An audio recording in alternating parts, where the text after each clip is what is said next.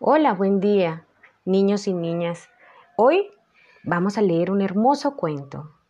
Nuestro cuento se llama El estofado del lobo y lo escribió Keiko Casa. Había una vez un lobo al que le gustaba comer más que cualquier otra cosa en el mundo. Apenas terminaba una comida, empezaba a pensar en la próxima. Un día al lobo le dio un antojo de estofado de pollo. Pasó el día en el bosque buscando un pollo apetitoso. Al final vio una gallina. Ah, es justo lo que necesito, pensó el lobo.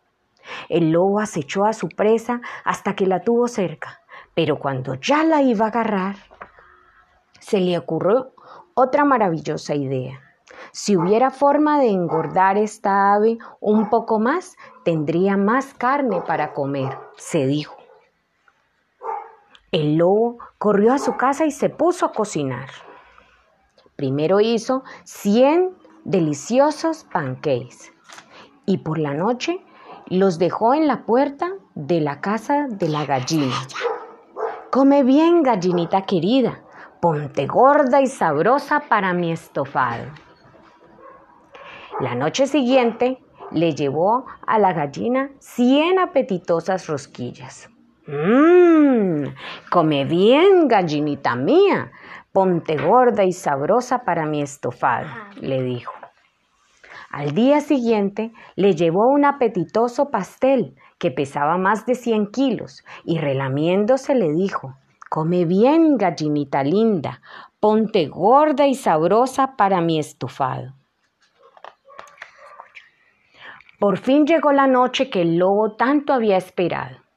Puso una olla enorme al fuego y salió alegremente a buscar su comida. Esa gallinita debe estar tan gorda como un balón, pensó el lobo. Voy a verla. Ah, pero apenas se asomó a espiar por el ojo de la cerradura, se abrió la puerta y la gallina cacaraqueó. Ah, si era usted, señor lobo. Niños, niños, los pancakes, las rosquillas y ese exquisito pastel no eran un regalo del niño Dios. Los trajo el tío lobo. Los pollitos agradecidos saltaron sobre el lobo y le dieron cien besitos. Gracias, gracias, tío lobo. Eres el mejor cocinero del mundo. El tío lobo no comió estofado esa noche, pero mamá gallina le preparó una deliciosa cena.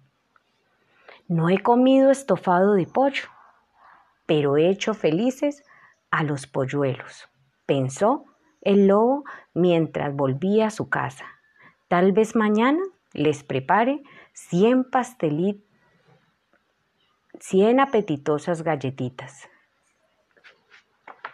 Y colorín colorado, este cuento se ha acabado. Y colorado colorín, este cuento llegó a su fin. Y colorado colorete, este cuento es un colete.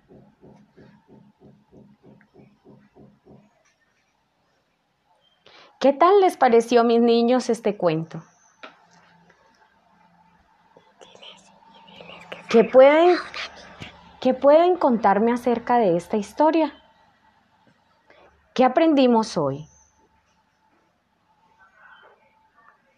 Espero que hayan disfrutado de esta lectura y este hermoso cuento. Besitos y abrazos.